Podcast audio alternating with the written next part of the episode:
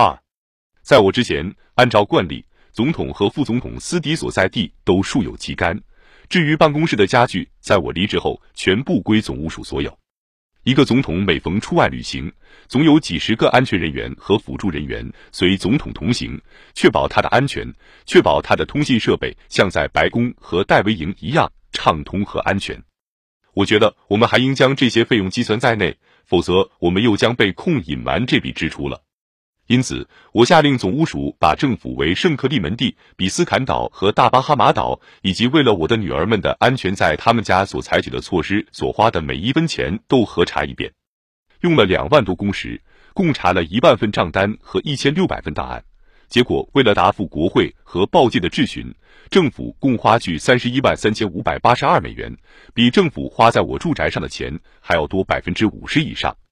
八月六日，我们发表了总务署算出的款项总额：一百一十万美元用于住宅和场地，二百五十万美元用于办公室和住宅附近政府产业的安全措施。国防部花了六百一十万美元在总统日常通信设备和辅助设备方面。当我的总统任期届满，设备被取走归公者占全部费用的百分之六十，有二十一点一万美元由特工机构直接用于与他们保卫工作需要有关的设备。其中设备占全部费用的百分之九十，在我离职后将全部归公。第二天早晨，《华盛顿邮报》和《纽约时报》的大标题几乎完全相同。《华盛顿邮报》的标题是“为尼克松住宅花费达一千万美元”，《纽约时报》的标题是“为尼克松的住房花费了一千万美元”。其他报纸和电视新闻节目也都采用同样的标题，所以难怪有那么多人觉得这些钱都花在我的住宅上了。其后数月，我们一直设法纠正这些报道。我们指出，几乎所有的钱都用于保卫措施，其中只有百分之二用于住宅本身，几乎有百分之九十及八百九十万美元用于行政与保护措施，同我个人产业完全无关。但这是一场无法打赢的宣传战。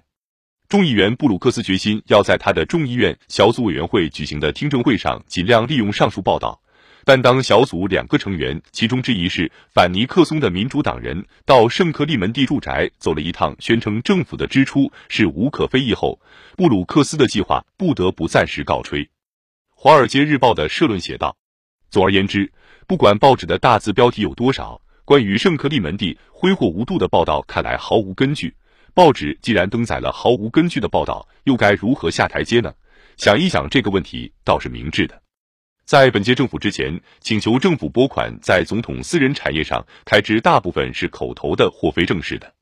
林登、约翰逊的大多数这类要求和开支都是由国防部处理的。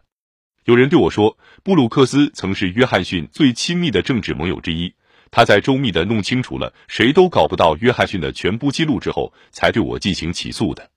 然而，即使根据仅有的一些材料，也显然可以看出，至少在德克萨斯州约翰逊的各处地产上花费了五百万美元，包括约翰逊牧场、海伍德牧场和拉诺县的游艇库。他在圣安东尼奥市布鲁克陆军医疗中心有一套房间。他在产权属于约翰逊夫人的奥斯汀 KTBC 电视台的办公室花了九点九万美元以上，改建和重修约翰逊在奥斯汀的办公室。花了一百万美元实现他的要求，对奥斯汀的联邦政府办公大楼进行重新设计和大翻修，在大楼顶上建一个直升机起落场，使他可直接从约翰逊牧场飞到那里。在牧场附近，约翰逊还有一所小房子，总务署根据他详细的指示予以重建，然后由他租给特工机构使用。顺便提一句，斯皮罗阿戈纽曾把他在马里兰州住宅的两个房间拨出来，免费供特工机构使用。可能最令人惊讶的证词是在布鲁克斯小组委员会上，有人作证谈到为肯尼迪总统在以下各地的花费：海恩尼斯波特、弗吉尼亚州米德尔堡、棕榈滩、马萨诸塞州斯夸岛、弗吉尼亚州阿托卡。这些开支的档案由肯尼迪的一名海军副官保管。有人告诉小组委员会说，有一次这位副官乘坐的军舰不知是在菲律宾海面还是在欧洲附近，他不慎将那些账目掉入水中了。布鲁克斯在登记政府为我的住宅和产业所支出的款项时，他把付给每个工作人员的每一分钱都计算在内，不管关系多么疏远，只要在每次旅行期间与总统职务有关的全算。因此，他把清洁工和保管人员的薪金都包括在内，而这些人员不管我是否在旅行，本来都要列入政府的薪金开支的。这样他算出的总数就达一千七百万美元了。他写成一个报告，标上机密字样，但很快就泄露出去了。《纽约时报》的大标题是：美国资助尼克松的产业估计达一千七百万美元。布鲁克斯小组委员会于一九七三年秋开始工作，但是总结报告到一九七四年五月才发表，正好赶上众议院司法委员会关于弹劾问题的听证会开幕之时。布鲁克斯调查报告中最严重的歪曲之一是说，鲍勃·阿普拉纳尔普在大巴哈马岛的住宅从政府的开支中捞到好处。事实上，特工机构提出要装防止闯入警报、火警系统和特别发电设备。阿普拉纳尔普都自己掏腰包付了钱，他还为特工人员盖了一幢小平房，还让政府免费使用其他房屋。所有这些理应由政府开支，但阿普拉纳尔普却自己付了款，从而为政府节省开支一百多万美元。我仍天真的认为，对我报税的所有疑团和报界的猜测都会在事实面前烟消云散，因此我们开始准备报税单向外界公开。我以为这样一来，我们就能把那些说我怎样购置房产和是否缴税的恶毒攻击一扫而光了。十一月十八日，我在记者招待会上谈了我多年来的财政收支情况。我提醒记者注意以下事实：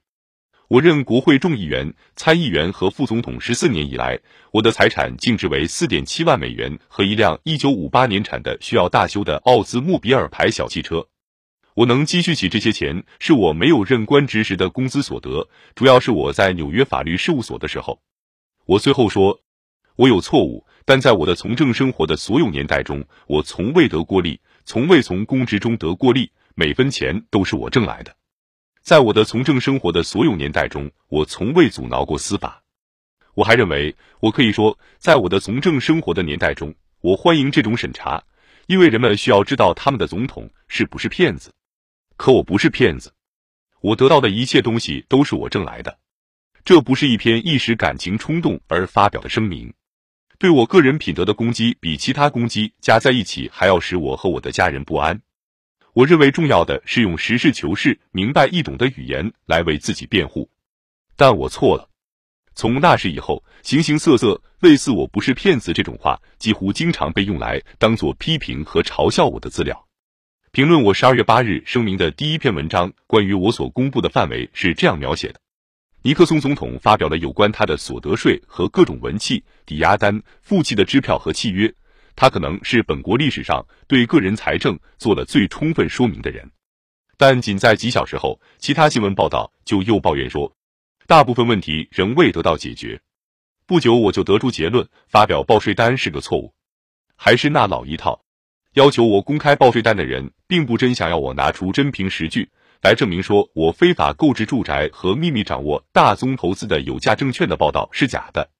他们抓住我有大量减税额一事，似乎我只付法定税款，没有多向政府缴税，就成为大逆不道的事了。